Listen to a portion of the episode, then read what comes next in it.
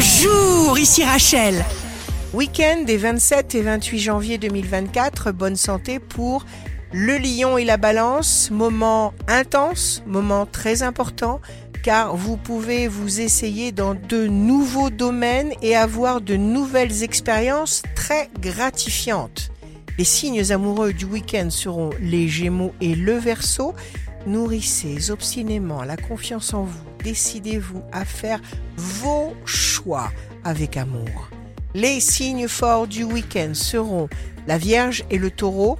Ne vous laissez pas démoraliser, jamais. Usez de votre imagination pour créer de nouvelles opportunités, pour lutter contre un sentiment d'échec totalement inutile. Ici Rachel. Rendez-vous demain dès 6h dans Scoop Matin sur Radio Scoop pour notre cher horoscope. On se quitte avec le Love Astro de ce soir vendredi 26 janvier avec les Gémeaux.